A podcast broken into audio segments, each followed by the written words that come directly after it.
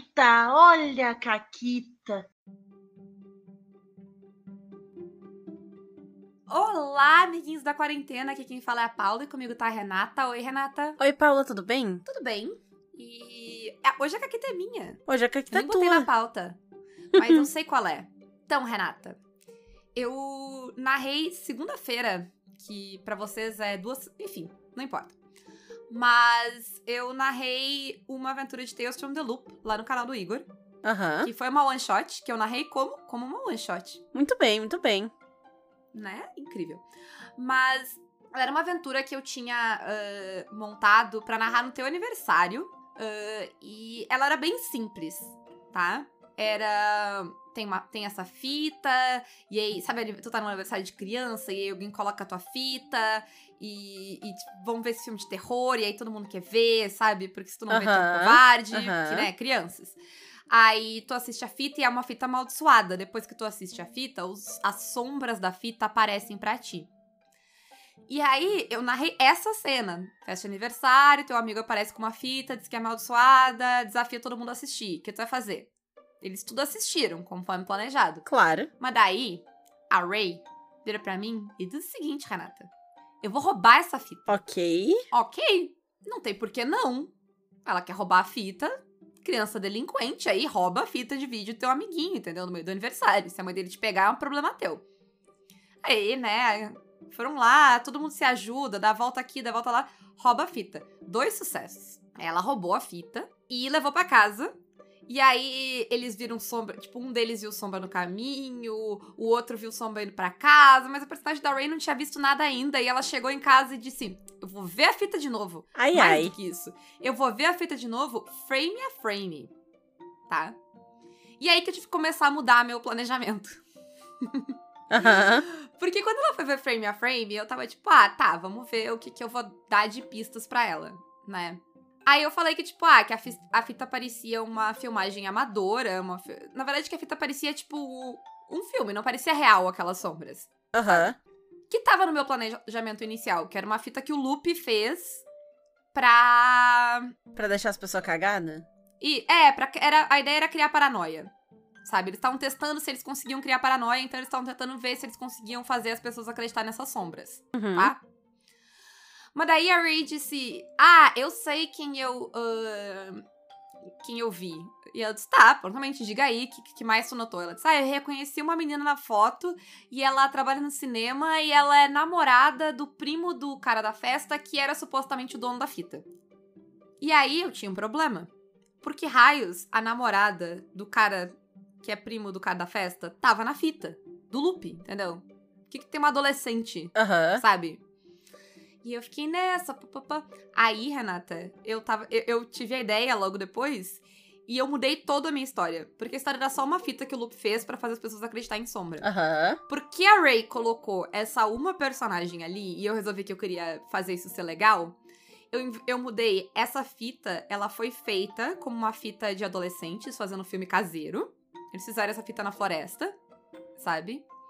E aí, o pai desse menino trabalhava no loop, isso já tava decidido. Tá. Só que o que eu tinha pensado é que o menino roubou a fita do pai dele pra, botar, pra pegar, entendeu? Mas no instante em que ela botou a menina, a atriz na, amadora na- no, no vídeo, ah, eu decidi que o cara do loop pegou o filme do filho dele, entendeu? E colocou um padrão hipnótico no filme Uhum. pra ver o que ia acontecer. E aí, quando virou isso, eles, eu fiquei, ah, é um padrão hipnótico que gera paranoia, tá? Ah, e aí eles deduziram que, ah, é um padrão hipnótico que gera paranoia, nos disseram que a fita era amaldiçoada, a gente achou que tava amaldiçoado, sabe?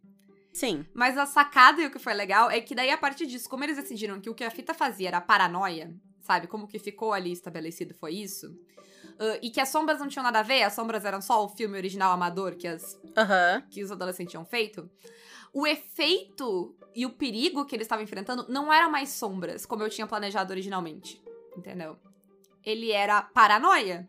E aí, no instante em que eles decidiram que era, tipo, isso era coisa do governo, que o Lupe tava fazendo isso e que ele estava atrás deles, a paranoia virou outra, não era mais a sombra. Eles estavam com medo dos agentes do Lupe. Sim. E aí eu descrevi toda a cena dos agentes do loop e tal. Eles fugiram, fizeram negócio, e daqui a pouco eles deram conta que, tipo, não tinha agente nenhum, era tudo na cabeça deles. E aí, assim, a história foi evoluindo, sabe? Uhum. No final, a paranoia deles era que tinha algo no cérebro deles que tava fazendo eles acreditarem em coisas que não existem. Então, tipo, a paranoia no final era eles não saberem o que era real ou não, entendeu? O que tava acontecendo de verdade e o que não era de verdade. Sim. Esse era o medo deles. Muito bom, Então, muito bom. Ficou muito mais legal, porque o meu vilão não era uma bosta, era só umas sombrinhas idiotas, sabe? Que vinham e batiam Sim. nas pessoas. Ah, e depois não, teve MIB, teve ó, a rua dobrando estilo Inception. Foi muito maneiro. E tudo porque quando eu falei pra Ray, ah, quem tu reconhece na fita, eu achei que ela ia dizer que ela reconhecia a moça que trabalha no supermercado, sabe? Que podia ser uma atriz amadora que o Lupe com... que o Lupe ah, contratou. Mas como ela disse a namorada do primo do cara que, que tinha dado a fita pra eles, nada não, né? Porque eles roubaram. Sim, virou uma adolescente, tu teve que É, te virar com, é, com essa nova exato, informação, porque o governo não ia chamar adolescente. Exato, eu achei que ia ficar, tipo, meio. É, sabe? O cara chamou a filha. A namorada do filho dele. Creepy, entendeu? É. Aí, é, pra não é. ser creepy, eu mudei toda a história e pra mim ficou mais legal. Quando eu narrar essa história de novo, eu vou narrar essa versão dela, porque ela é agora. Agora ela é a versão canônica Sim. dessa aventura. E tu só conseguiu adaptar essa aventura desse jeito por conta de alguns elementos, tanto do teu estilo de narrar, quanto da aventura. E é disso que a gente veio falar aqui hoje. A gente veio falar sobre adaptar aventuras que tu já planejou quando as coisas não saem exatamente como tu tinha pensado. Isso. E primeiro, eu acho que é bom ressaltar que dependendo do sistema que tu tá narrando, vai ser mais fácil ou mais difícil de adaptar. Porque sistemas diferentes exigem grau de preparação diferente. E não só o quanto tu prepara, mas a complexidade daquilo que tu prepara. Então, se tu tá jogando alguma coisa que exige muito dado técnico, habilidade, ficha de monstro, de, de, de sei lá o que, assim, mudar Se eu tivesse uma ficha complexa das sombras, transformar as sombras em homens de preto seria muito mais complexo do que é no Tales from the Loop. Sim, exatamente. Então, dependendo do que, que tu tem, não é que não dá pra adaptar. Dá, sempre dá. Mas dificulta mais tu adaptar de um jeito que encaixe melhor, que não vai ficar só tipo, ah, não faz diferença se é a sombra ou se é os homens de preto, porque dá no mesmo. Que a ficha é a mesma, só troquei o nome. Sim, né? é, eu então, acho que o sistema tem flexibilidades diferentes, né? exatamente. Pelo menos em lugares diferentes uh, da, da narrativa. E isso é bom de estar ciente. Tu não vai fazer, tu não vai ter o mesmo nível de flexibilidade em todos os sistemas. Uhum. Não vai? Isso. E, e aí isso vai entrar em alguns dos elementos que a gente vai listar mais pra frente. Mas a outra coisa é também o jeito como tu planeja a aventura. Então, Paula, como é que funciona o teu planejamento de aventura? Assim, o que, que tipo de coisa tu pensa normalmente quando tu tá planejando uma aventura? Vai variar de sistema pra sistema, tá? Mas a raiz da coisa, assim, o, o cerne da coisa, é. Eu sei qual é o mistério ou o obstáculo, sabe? Eu sei. O que eu, o que eu planejo é coisas que vão tornar aquela história interessante. Por exemplo, Uhum. nessa aventura, eu tinha a, o começo dela, né? O chama, aquele chamado de aventura pra dizer, ó, tá acontecendo isso aqui. Eu tinha o mistério e eu tinha os antagonistas da história, sabe? Ah, e meio que no geral é quase isso que eu planejo. Eu planejo os lugares que vão que vão podem fazer parte, o que tem pra ser descoberto e o que tem de antagonismo. Mas é sempre de uma maneira muito minimalista que eu Sim, planejo. assim. sim. São mais elementos do que cenas completas, assim, né? A- Até a gente pensa e separa esses elementos em cenas, dependendo do sistema, mas não é uma coisa que tá fechada, né? É, é como se fosse. ahn, eu planejo. Mesmo se a aventura é mais linear, o que eu planejo ainda é uma caixinha de areia. Às vezes ela é só menor. Sabe? Às vezes ela é uma caixinha bem pequenininha. Sabe? Que tu vai brincar. Ah, e às vezes ela é uma caixa grande. Às vezes ela. Sabe? Ah, mas ainda é tipo. Ah, tem isso aqui, tem isso aqui, tem isso aqui. Sabe? Não necessariamente tu vai precisar ir a passar por tudo ou fazer tudo. Eu, eu sei que eu não vou usar tudo e é por isso que eu planejo de forma minimalista, assim, Aham. sabe? Qual é o cenário que vai estar o jogo, sabe? Onde eles vão estar? O que, que tem pra descobrir aqui? Mas é sempre. O que, que tem de perigo aqui? É sempre meio que baseado nisso. Mas, assim, ideias, não histórias, sabe? Sim. Quando eu planejo, eu faço uma coisa bem parecida, tanto que se for olhar as minhas anotações para as coisas, sempre é em formato de, de lista. Então é, ah, fulano de tal, tal objeto, não sei o quê. Então é sempre uma lista de coisas assim, sabe? Ah, fatos que fulano sabe, esse, esse, aquele. Fatos que não sei o quê. Então é sempre tudo muito organizado em listinhas. Porque, um, é muito melhor para eu achar a informação que eu quero, não preciso ficar lendo parágrafos. Tá tudo listado. E eu consigo fazer isso de forma modular na hora de adaptar, né? Eu acho que modular é a palavra. Eu planejo a aventura de forma muito modular É. e isso facilita muito É. na hora de adaptar. E planejar de forma modular não quer necessariamente dizer que tu tira a escolha de tipo, ah, os jogadores vão pela esquerda ao invés de pra direita e não faz diferença porque os dois lados davam na mesma sala porque eu só troco a sala de lugar. Não é sobre isso. Mas é sobre o que é importante poder estar em lugares diferentes, é sobre tu não quebrar a aventura se um elemento que tu tinha pensado previamente não encaixa. Sim.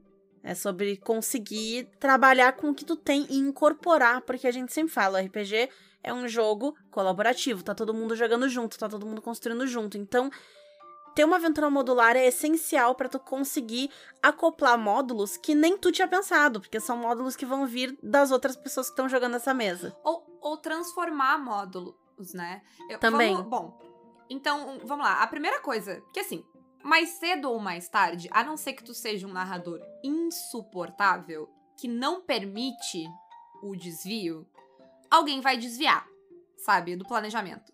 Porque a pessoa não sabe o que tu planejou e ela não pensa igual tu pensa. Tem Ela vai quatro pensar... pessoas jogando contigo, sabe? Isso. Tu prever o pensamento de todas elas é muito difícil e até exaustivo. ela vai acabar agindo como a personagem pensa, ou então ela vai estar curiosa com alguma coisa que tu pensou ser insignificante, mas que, sei lá, pescou a curiosidade da pessoa, porque, Sim. ah, né, tu coloca, tipo, ah, tinha um livro rosa ali, não tem nada na porra do livro, mas a pessoa ficou fissurada na porra do livro rosa, e ela vai revirar todo o assoalho da casa atrás do porcaria do livro. Ok. Sim. E aí, assim, a gente vai. A primeira coisa é o adaptar e jogar fora. Porque esse é o momento que eu acho que muitas vezes a imagem mental que a gente tem eh, da diferença entre o planejamento e o jogador fazer algo inesperado é um cabo de guerra. Que o narrador tá puxando e o jogador tá puxando, Uhum. entendeu? E a gente vai ver quem puxa mais forte. E muito não é essa imagem que eu tenho. A imagem que eu tenho é que eu tenho ali um, um terreno, sabe? o- os brinquedos, e o jogador vai brincar e vai mudar e eu vou brincar junto. Sim. Então, quando o jogador faz algo que eu não eh, planejei, ou não faz algo que eu planejei, porque às vezes é o contrário, né? Às vezes é só uma omissão. Tipo, eu Aham. não vou fazer isso aqui. O meu instinto nunca é jogar fora, é adaptar. Então, é um lugar que os jogadores não foram. O que, que vai acontecer nesse lugar porque os jogadores não foram? É algo que não era para os jogadores se meterem ali, né? Sabe? Eles estão indo num lugar que é uma péssima ideia ali. O que, que isso vai, sabe?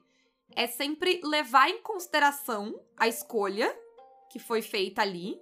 E tá, o que, que vai acontecer por causa disso? O que, que vai acontecer com o que eu planejei por causa dessa escolha? Uhum. Sim. É, é valorizar aquilo que tu planejou de um jeito que não destrua o que as outras pessoas constroem também, né? Então, não é que tu precisa jogar tudo fora porque eles não foram naquilo ali, mas muda, avança o tempo. É, eu acho Sim. que a gente pode pensar que aventuras de RPG e cenas e tal, elas não estão paradas no tempo, elas não estão congeladas esperando as pessoas chegarem. Se eles não forem resolver a treta de número 7, ela não vai ficar lá parada perfeita. Coisas vão acontecer, Exato. outras pessoas vão chegar, alguma coisa ali vai mudar. Então, é, eu acho que dá pra pensar, ok, eles não foram lá. Quando eu planejei essa cena, eu pensei, eles indo lá, vai acontecer, eles vão interferir de alguma forma. E se eles tiverem sucesso na interferência, vai acontecer algo assim. Se eles não tiverem, vai acontecer algo mais ou menos assado. Se eles não forem lá, é só pensar num terceiro, ou é só pensar Sim. até a própria consequência da falha, enfim, mas Uhum. trabalhar em cima do que tu já tinha ali, né? E eu acho que isso tá mais pra frente na pauta, mas eu acho que a gente precisa puxar pra cá. É que assim, ah, a história, ela é coletiva. Então, os jogadores estão contando a história e tu tá contando a história. Todo mundo tá contando a história. A história de todo mundo, né? Então, por isso que tu vai colocar elementos na história que tu pode ter planejado mais ou menos e os jogadores vão improvisar em cima disso e mudar essa história. Todo mundo tem que poder mudar a história porque senão ele deixa de ser coletivo. E aí, sei lá, vira uma contação de história, sabe? Que tu não participa, né? Não é, não é uma coisa colaborativa a mais. Aí vai ver um filme. É, aí vira outra coisa. Deixa É. de ser. Deixa a ideia do RPG.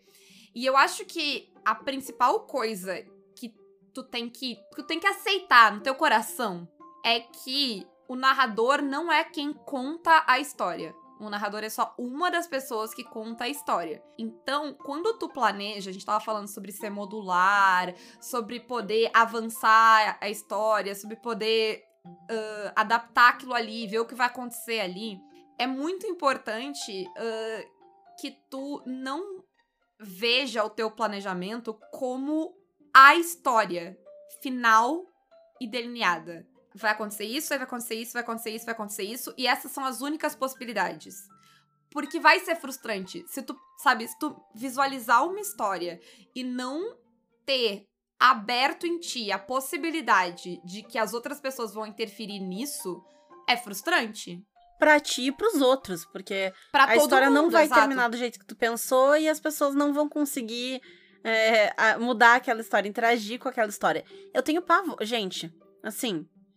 Quer uma garantia de que eu vou odiar uma mesa de RPG? É eu não ter agência pra alterar aquele mundo daquela mesa. E eu não digo alterar o mundo de tipo, ah, é, vou mudar as regras das leis da física. Foda-se. Mas é uma questão de eu não tenho nenhum impacto. Eu jogar ou eu não jogar, minha personagem tá aqui ou não tá aqui, não faz nenhuma diferença. Isso aí, te garanto que eu vou odiar a mesa de RPG. É a ideia que tu ouviu uma história e não participou dela. É, E não exatamente. contou ela junto. Exatamente. E assim, quando eu comecei a narrar, e eu acho que até hoje, a coisa, a, a melhor lição que eu tive foi. Eu tava planejando e eu conversava muito com o Fred quando eu tava narrando, porque o Fred já narrava muito mais tempo que eu. E a gente passa um tempo junto, veja só. Impressionante.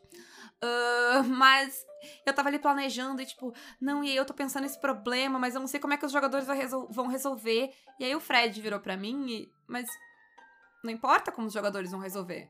Tu cria o problema. Como os jogadores vão resolver, é problema dos jogadores. O que tu, enquanto pessoa que tá narrando, precisa é ter abertura pra ouvir as ideias dos jogadores e aceitar diversas formas de resolver aquele problema que façam sentido no mundo.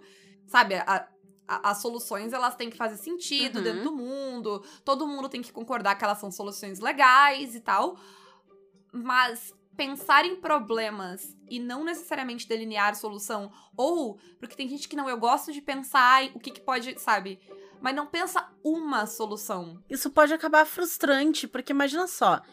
É algum tipo de mistério ou, enfim, um problema na, naquele. que só tem um jeito de resolver. E as pessoas não pensam que nem tu, então elas pensam em outros 30 jeitos de resolver. Mas nenhum funciona porque não era o teu jeito. O único jeito de resolver tem uma, tem uma armadilha na sala. Tá enchendo de areia.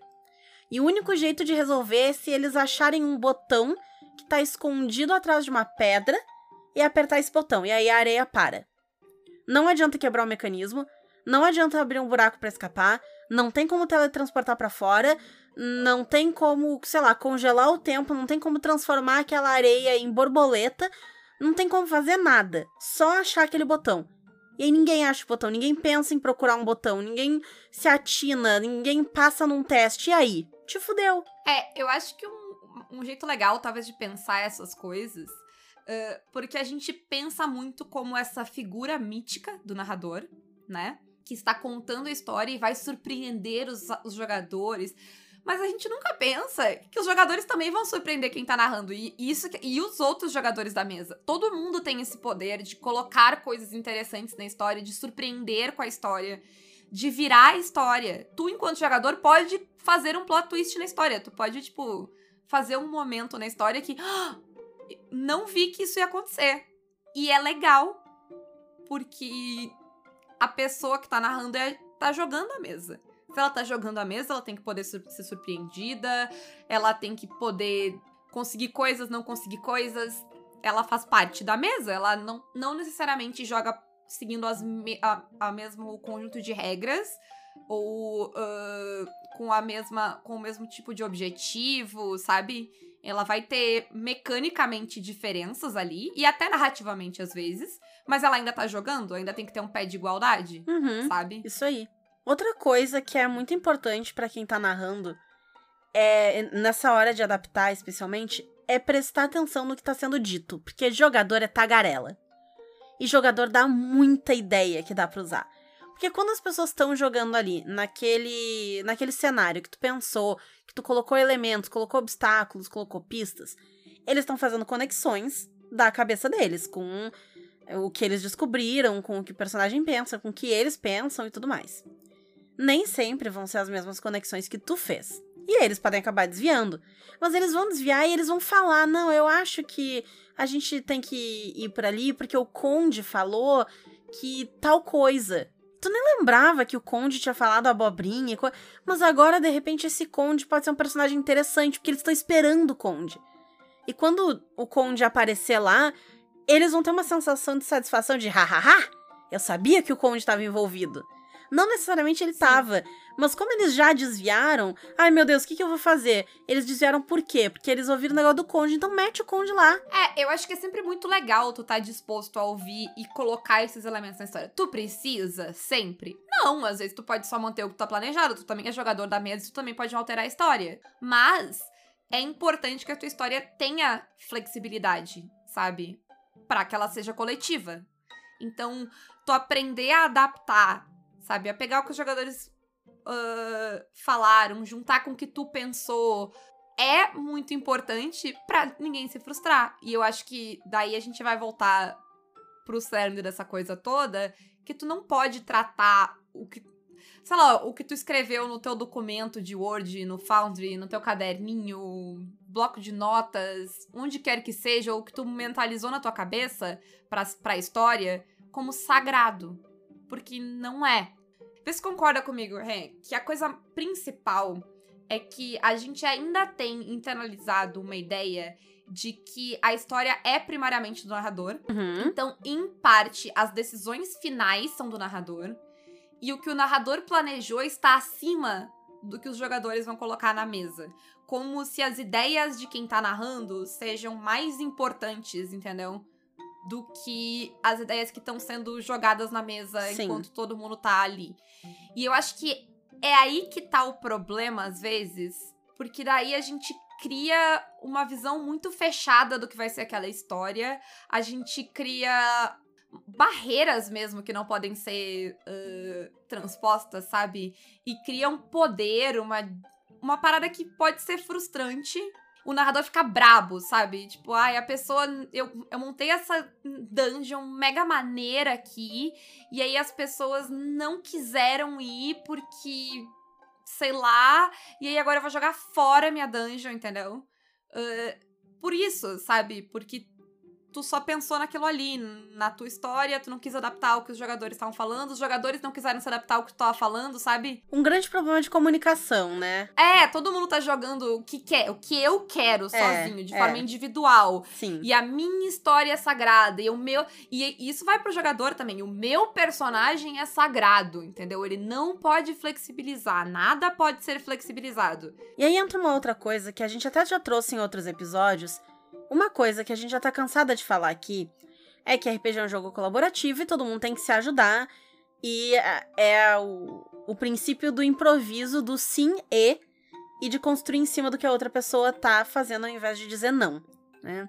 Dito isso, quando às vezes parece que as pessoas não estão indo pra certo lugar e tu precisa que elas vão, porque é, é essencial pra história, Porque tu planejou um negócio muito massa que tu acha que todo mundo vai curtir. Seria legal se eles fossem para lá. Porque tu quer, porque tu também pode querer coisas. Tu também tá jogando o jogo. Às vezes é só porque tu quer fazer aquilo ali, tu acha que vai ser legal. Isso. Ou até porque isso é uma coisa que tu não saberia como adaptar. Porque tudo bem, tu não conseguir adaptar tudo, né? Acontece. E às vezes a gente Sim, não, não adaptar consegue. é uma ferramenta É. como todas as outras, como planejar. E tu tem que desenvolver essa capacidade também, né? Não, não necessariamente é algo com que tu nasce, não é nenhum bicho de sete cabeças, todo mundo certamente tem capacidade de adaptar, mas é algo que vai se tornando mais fácil quanto mais tu faz, quanto mais tu pratica. Mas dito isso, nada te impede de guiar as pessoas pra um lugar sem ser forçando pela narrativa, porque quando tu força alguém a ir num RPG pra um lugar pela narrativa, às vezes fica meio chato. Porque tu tá Sim. tirando a, a agência daquele personagem. Eu tinha um, um, um amigo que narrava há muito tempo, que ele, fa ele fazia de brincadeira, né, claro. Mas quando a gente ia pra um lugar que não ia ter nada, e não adiantava ir pra lá, ele dizia que tinha dois orcs com submetralhadoras na porta daquele lugar. Entendeu? Então, tipo, ah, tu quer ir pra aquela porta? Ah, tem dois orcs com Sim. submetralhadora aqui na- naquele lugar. Não tinha, mas era o jeito dele de dizer, tipo, não tem nada pra cá. Sabe? Não Sim. tem. e, e tem outra. ou- Porque ou é isso, ou sei lá, tu vai fazer a pessoa teleportar magicamente pra um lugar, alguma coisa assim, sabe? E não dá escolha. Ou também, às vezes, tu tá narrando e tu vai fazer um esforço mental e de tempo e de lábia pra tentar achar o motivo pra que o fulaninho entre naquela dungeon que eu quero que ele entre, sabe? Vai dar uma volta Uhum. Ai, aí ele vai e fala com fulano, aí tu convence, sabe? E aí vai ser um trabalho, um esforço Sim. narrativo absurdo de todo mundo, quase que uma briga, sabe? Quase que uma disputa. Eu tentando te forçar a entrar na dungeon e tu tentando não entrar na dungeon. E, gente, e a- a- às vezes conscientemente, às vezes não, porque às vezes, sei lá, a pessoa só não tá prestando atenção naquilo, ela só não achou que aquilo era importante, sabe? E tu quer que ela ache. Fala. Só fala. Sim, Olha só, gente. Eu, Renata, entra na minha dungeon, por favor. eu, eu fiz ela, ela tá bonita, ela Sim. tá maneira, eu prometo. Entra na dungeon. aconteceu, aconteceu na nossa mesa de Cutulo. Que vocês estavam pensando, ah, a gente já fez tudo que tem pra fazer em Nova York, não sei o que. Aí eu falei, ó, vocês não falaram com a fulana, a fulana tá em Nova York. E aí, tipo, ah. Eu acho que se. É outra coisa também, né? Que não pode sair do personagem. Entendeu? É quase. Eu, eu sempre brinco com isso, porque eu, que eu acho, pra mim, essa parte é ridícula num jeito não bom do RPG. Que é o medo de aceitar que é um joguinho. Se eu quebrar, se, se eu fizer maquinações por fora do jogo, a imersão já era e o jogo é um lixo agora. sabe? Ah, não, eu não. Eu, eu falhei enquanto narrador, porque eu tive que dizer, gente, entra na minha dungeon, por favor. Sim. Por quê? Porque, porque eu realmente eu acho até meio. ah, se tu pensar assim, às vezes eu tenho que fazer um esforço muito grande pra convencer o jogador de que ele tem que ir na aventura. E, tu vai ver que dependendo do grupo, se o grupo já tá entrosado, tu não precisa nem dizer pro grupo, tipo, ah, entra na minha dungeon, por favor. Tu diz, tem uma dungeon, e a pessoa entende, é pra ir pra dungeon, sabe? Porque se tem uma dungeon, é porque foi preparada uma dungeon. Se for preparada uma dungeon, é porque a ideia é que se vá pra dungeon. E tu não precisa lutar contra isso como jogador, sabe? Eu acho que, tipo, tem um contrato social, né, que a gente sempre fala, que a pessoa vai topar, todo mundo vai topar as loucuras um dos outros, sabe? Isso aí, isso aí. E agora só uma coisa muito importante sobre eh, adaptar. Que a gente falou de adaptar, inclusive a Caquita foi eu adaptar uma solução de um mistério. Uma coisa muito importante sobre adaptar a solução de um mistério, tu não pode adaptar essa solução, principalmente quando é nesses casos, assim, de um, alguma coisa que tem que ser descoberta e tal, pra enganar o jogador. Sim. Pra ser desonesto. Então, ah, eu planejei esse mistério aqui, mas todo mundo sacou isso muito rápido. E eu fiquei triste. Então não era isso desde o começo. Aí eu acho que tu tem que cuidar pra não entrar num lugar desonesto, sabe? De que toda vez que os jogadores estão chegando perto, tu muda e aí tu tá, tipo, desvalorizando as coisas que eles fizeram. Sim. Sabe? É importante que seja honesto. Tu pode combinar que vai ser uma aventura muito louca e eu vou ficar. As coisas vão ficar. O mistério vai ficar mudando, porque. Sei lá, porque faz parte do cenário que tu quer, sabe? O problema é tipo, ah, não, eu vou mudar isso aqui porque eu não quero que os jogadores consigam fazer isso agora. Sabe? No sentido, hahaha. Aí acho que tem que cuidar muito pra É. não ficar, sabe? Toda vez que os jogadores vão abrir a porta, ela vira a porta errada. Aham, sim. E a gente, inclusive, já deu alguns exemplos aqui quando a gente comentou da aventura de Stride que a gente jogou, que a gente precisava de encontrar um objeto dentro de um templo gigante que tem 80 salas. E aí a gente foi em linha reta pra sala certa por pura sorte. Assim, Foi bonito. Que. Nossa. a gente desceu, olhou.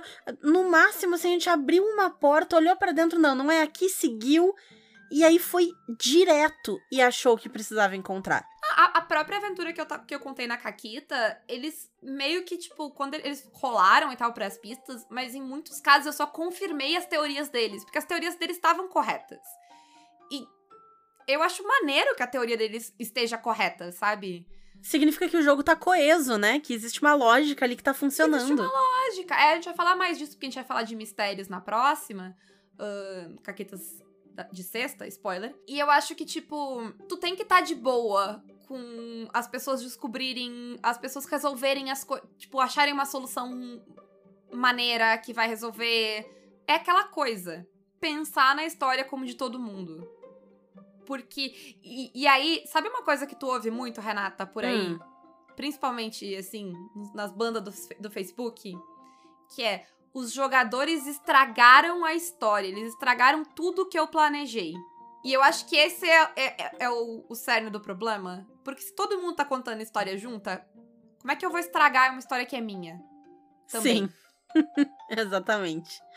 E assim, sobre isso de mudar ou não mudar a história, existem jeitos, e como a Paula falou, o próximo episódio é sobre mistério, mas existem jeitos que tu pode controlar um pouco mais o quão rápido ou o quão fácil um mistério vai ser resolvido, sem precisar mudar o que tá acontecendo.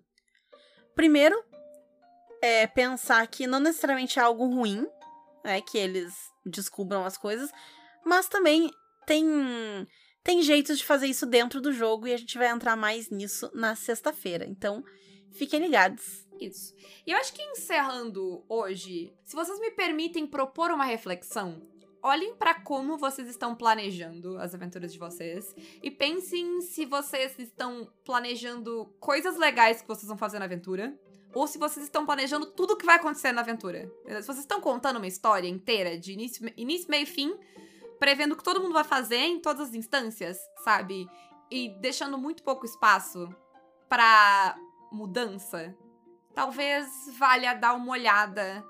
Sei lá, abraçar um pouco a ideia de adaptar, de deixar as pessoas, tipo, puxarem, sabe, uma linha daqui, emendar lá do outro lado, porque os desvios são muito legais.